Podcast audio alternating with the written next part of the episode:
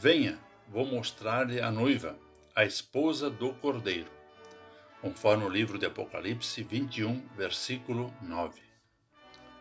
Olá, querido amigo da Meditação Diária Castelo Forte 2022, dia 14 de novembro.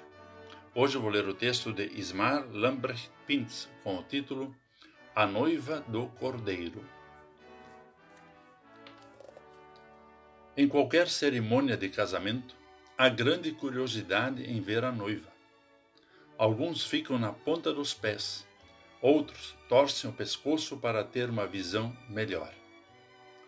O apóstolo João, que escreveu o livro de Apocalipse, recebeu visões incríveis, inclusive do próprio céu. Ele também foi convidado a ver a noiva do Cordeiro, a visualizar a própria noiva de Cristo. Mas quem é essa noiva? A esposa de Jesus é a igreja, isto é, a união de todos os que creem nele. Em Apocalipse 21, a igreja é descrita simbolicamente como a Nova Jerusalém.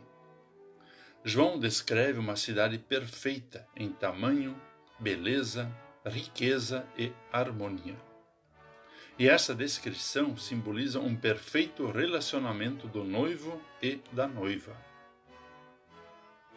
Mas então, como nós, com pecados tão feios e numerosos, poderíamos ser parte da igreja?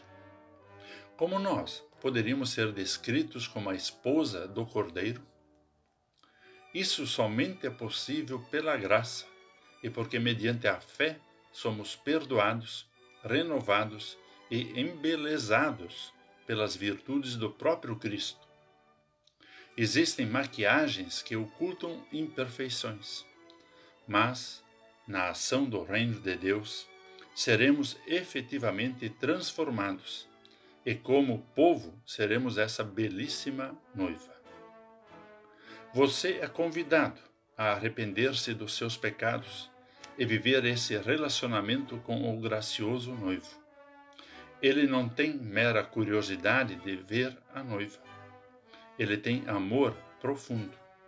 Por isso veio ao nosso encontro e continua a olhar e oferecer um relacionamento feliz e eterno, baseado no seu gracioso amor. Vamos falar com Deus. Bondoso Deus, somos tua igreja.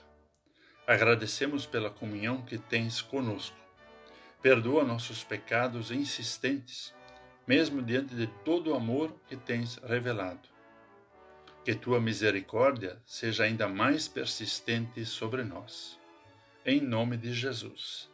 Amém. Aqui foi Vigan Decker Júnior com a mensagem do dia.